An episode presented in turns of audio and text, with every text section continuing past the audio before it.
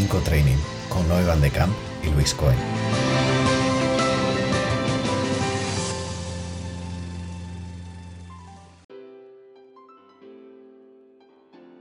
Vamos a hablar del fuego.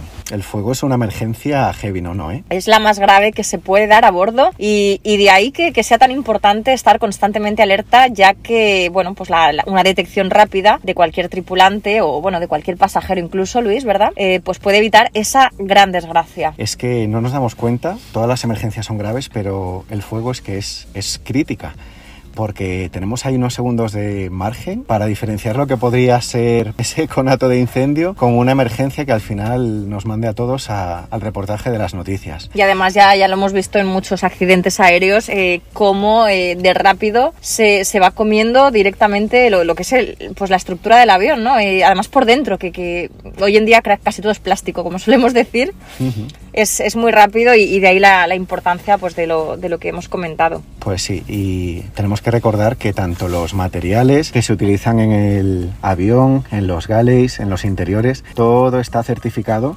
para que tenga una determinada resistencia al fuego, a la aplicación incluso directa de, llama, pero que no significa que esto sea amianto ignífugo, ¿no? Entonces, pues como decías, tenemos que estar atentos nosotros y estar atentos a lo que nos digan los pasajeros de repente, señorita, señor, que es que aquí me huele a quemado, pues no lo vamos a ignorar. Hay que tener también, usar ese CRM, utilizar estos pasajeros como un recurso más, porque nos pueden estar diciendo, oye, que estoy viendo ahí candela en el motor, o incluso fuera, ¿no? ¿No? ¿eh? Sí, además siempre en instrucción siempre solemos eh, hacer mucho hincapié, aunque que, que, bueno, que aunque el pasajero nos llame 40 veces, 40 veces tenemos que ir a ver qué pasa.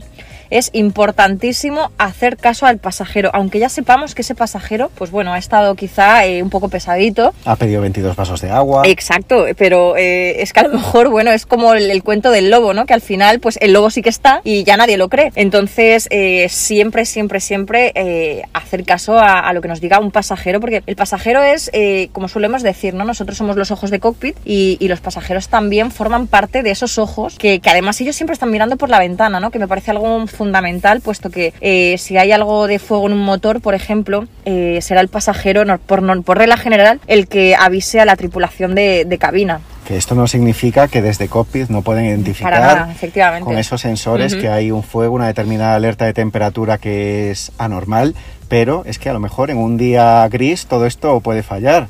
Y sobre esto también tenemos que decir que ya que son esos ojos hay que estar atento tanto cuando estamos volando como cuando estamos en tierra.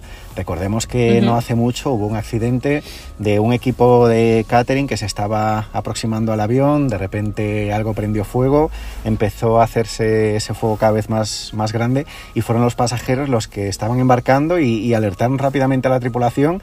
Ojo, que aquí hay un fuego y se está dando una situación de peligro. Rápidamente la tripulación se puso en contacto con cockpit, se desembarcó rápidamente y el desenlace fue correcto, pero hay que estar siempre muy pendientes. No, en general, para que se produzca un fuego, hay como la regla del triángulo, ¿no? Cuéntame. Eh, bueno, para que se produzca ese fuego eh, se tienen que dar tres elementos y esto es lo que conocemos como el triángulo del fuego, que nada que ver con el triángulo de las Bermudas, no es lo mismo. que es el que más conocemos ahora mismo. Y, y bueno, ahí eh, en cada lado de ese triángulo es, bueno, o cada vértice corresponde con un elemento que, que, son los siguientes. Os vamos a comentar un poquito, ¿no? El primero es un material combustible, Luis, ¿no? Eh, pues, Tiene que haber alguna cosa que se que queme. se queme, efectivamente. El segundo, pues bueno, el oxígeno. Yo creo que eso es algo que, que, que todo el mundo sabe, ¿no? O técnicamente un, un agente oxidante. Y la última, la, esa tercera, esa alta temperatura, mmm, vamos, el calor conocido por todo el mundo. Entonces, bueno, en general, si cuando quitamos alguno de esos tres elementos, pues es cuando ya rompemos ese triángulo del fuego por lo que a la hora de combatirlo, nuestra tarea, ¿qué, qué va a ser, Luis? Pues o eliminar el material combustible o retirar ese oxígeno uh -huh. o disminuir la temperatura enfriándolo pues con lo, con lo que tengamos. ¿Qué pasa? Que es que dependiendo del tipo de fuego, la clase del fuego, hay que atacarlo de una forma o de otra. Entonces, para esto, pues ya sabemos que tanto americanos como europeos a veces van por libre y han hecho dos clasificaciones que son, en, en esencia, son, son muy similares. Vamos a recordar antes de nada que esto nos va a venir muy bien para acordarnos de las clases del fuego, los tres estados principales de la materia, que sabemos que hay más, que ahora han descubierto más. Los tres, los tres estados principales de la materia son sólido, líquido y gaseoso. Pues a partir de estos tres ya podemos tener mm, clases del fuego. Vamos a empezar con la clasificación europea, ¿vale? La clasificación europea va de las letras A hasta la E. Pues la A, como hemos dicho, sólidos, sólidos inflamables. La B, hemos dicho líquidos, líquidos inflamables. La C, gases, pues gases inflamables. Nos saltamos la de un momento y pasamos a la E. La E es de eléctricos, pues ya está. Muy la E es la más fácil, todo es inflamable. Eso es. La E es el eléctrico. Así que es muy fácil que nos acordemos. Sí, sí, sí. Y la D es quizá la más desconocida, que es la que tenemos que recordar, metales combustibles. Pues es que a veces podía ser potasio, aluminio, bueno, una serie de metales que pueden combustionar. Sin embargo, la americana es muy parecida, pero hay una pequeña diferencia. Entonces, cuéntame la americana, Noé. Bueno, la americana, que como tú dices es eh, algo parecida, eh, lo que cambia es que, bueno, la A son los sólidos inflamables, la B son líquidos y gases inflamables. O sea que aquí, aquí juntan dos. Aquí juntan, los americanos juntan. Sabemos que los americanos son muy easy para Sí. estas cosas, ¿no? No se andan con tantas historias. Eh, la C es, bueno, donde han, em- han metido los fuegos eléctricos. Y la D sigue siendo metales combustibles. Perfecto. Los americanos aquí lo han dejado, han, han dicho, bueno, pues hay cosas de los europeos que bien, pero vamos a dejar siempre nuestra, nuestra huella en, en cualquier cosa que hagamos, ¿no? Pues esa clase rara de metales combustibles, pues sabemos que en ambas clasificaciones es la de la delta. Pues fenomenal. Cuando ya tenemos las clases del fuego, pues ahora, vale, ¿qué hay que hacer si de repente, Noé, hay un fuego aquí? ¿Qué hay que hacer? Pues primero identificar, después atacar y después avisar. Imagínate que estamos en el gale y de repente, madre mía, cómo huele a quemado. Levantamos un momento los ojos y de repente vemos que está saliendo humo de un horno. Pues, ¿qué nos toca hacer? Pues primero atacar. Que está la puerta abierta, la cerramos. Que está el horno encendido, lo apagamos. Desconectamos el circuit breaker. Esto es muy importante, Luis, que normalmente eh, la gente se olvida en los cursos iniciales o incluso en los refrescos, que son esos circuit breakers, importantísimo, que se desconecten esos circuit breakers, ¿verdad? Pero tercero que hay que hacer es avisar al comandante, ¿no? Pues el comandante siempre tiene que estar enterado de absolutamente todo, que la pasajera del 25 Charlie eh, se ha quejado porque el de delante ha reclinado el asiento, ¿vale? Pero con estas cosas que son de emergencias y son cruciales, más todavía, el comandante tiene que saberlo. Fijaos hasta qué punto que durante una emergencia de fuego la, la comunicación con Flydeck no se interrumpe hasta que no finaliza esa emergencia de fuego. ¿Qué pasa? Que vemos que son como muchas cosas que hay que hacer y uno solo, a veces esto es como de- demasiada información. la todología solo existe en Terminal 5, Eso Luis. es. Si fuésemos todos ¿Vale? todólogos, Claro. como la T5, podríamos hacerlo. Eso es. Pero no, eh, esto no pasa, ¿no? No sucede. ¿Cuáles son estas tres figuras? Vamos a decirlas en inglés. Venga, ¿no? pues vamos a decirlas en inglés que nos Más que nada porque ahora mismo lo- los, procedimientos ya casi todas las compañías los han, bueno, los tienen un poco en inglés. Bueno, pues el primero siempre va a ser el firefighter, el que va a combatir ese fuego. ¿El segundo cuál es? El segundo, el communicator, esa persona que va a estar comunicando con cockpit eh, absolutamente todo de lo que estamos haciendo en, en el avión. Y el tercero va a ser el coordinator, esa persona que va a coordinar eh, en este equipo absolutamente todo. Esta figura, Luis, siempre me ha parecido bastante importante, aparte de- del resto. Eh, y ahora vamos a explicar un poquito qué es lo que hace cada, cada uno ¿no? en, este, en este equipo. Pues sí, si vamos un poco más al detalle, hemos dicho que el primero, que es el firefighter, que es la persona que se encuentra el fuego, lo tiene que atacar. No se puede quedar ahí bloqueado, mirando, pensando, no. En cuanto ves un fuego, lo que tienes que hacer es atacarlo, ¿no? ¿Con qué lo atacas? Pues tienes que obtener el equipo que necesites para luchar contra el fuego. Te puede hacer falta un extintor, la capucha antihumo, los guantes, el hacha, lo que creas que puedes necesitar. Pero además tienes que llamar la atención de otro miembro de la tripulación que se va a convertir en esa segunda figura que hemos dicho. ¿Cuál era, Noé? El communicator. Esta va a ser la persona encargada, como ya hemos dicho antes, de, de establecer esa comunicación con la cabina de vuelo, con flyde, con cockpit, como lo queramos llamar, con esos pilotos, y le vamos a dar toda la información que podamos. Eh, la más importante, la más relevante es quién llama, desde dónde, desde qué gala y dónde estoy en el avión. Si hay un fuego, un humo, dónde está.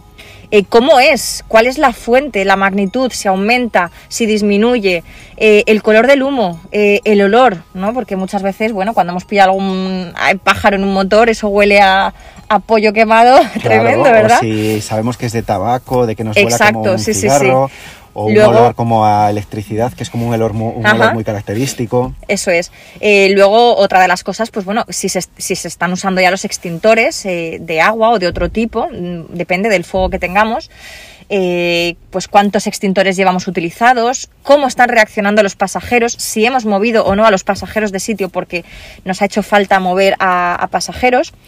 Pero claro, a veces el, bueno, el communicator no, no tiene toda esa información, ¿no? Por eso necesitamos esa tercera figura que entra en escena, esta Claro, persona. Esa figura que acabas de decir que era tan importante, el Sí. coordinador, ¿no? Pues el coordinador tiene que estar muy atento para intercambiar el material que ya ha utilizado el firefighter. Pues a lo mejor ya ha utilizado un extintor, no tiene otro cerca, no se va a apartar del fuego. No, eres tú, el, con el coordinador, el que se tiene que acercar para darle un extintor nuevo.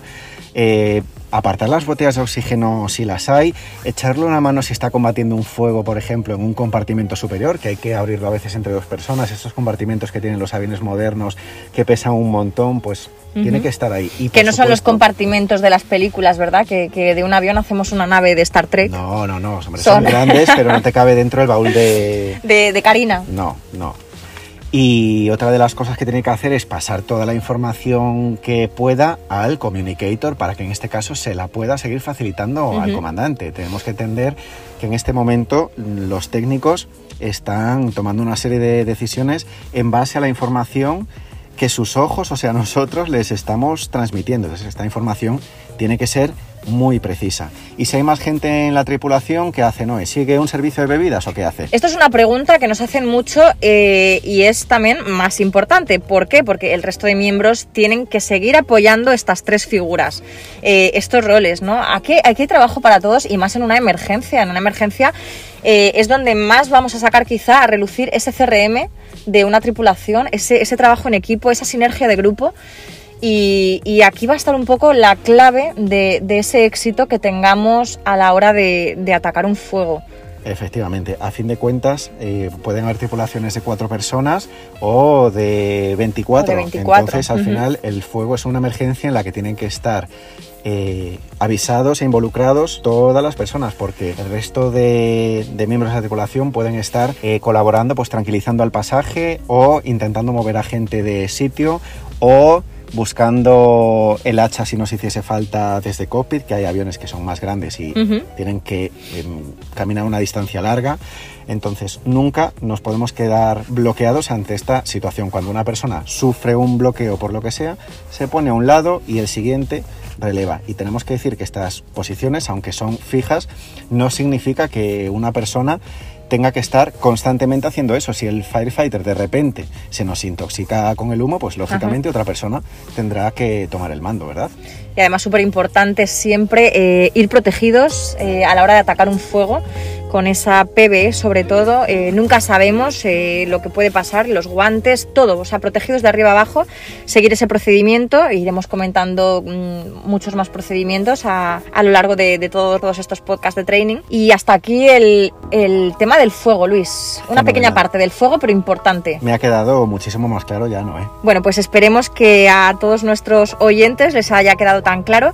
Si, bueno, recibimos dudas, sugerencias, eh, quejas, estamos en Terminal 5, Terminal-T5 en Instagram. Yo soy Noé Van de Camp. Y yo soy Luis Cohen. Hasta la próxima.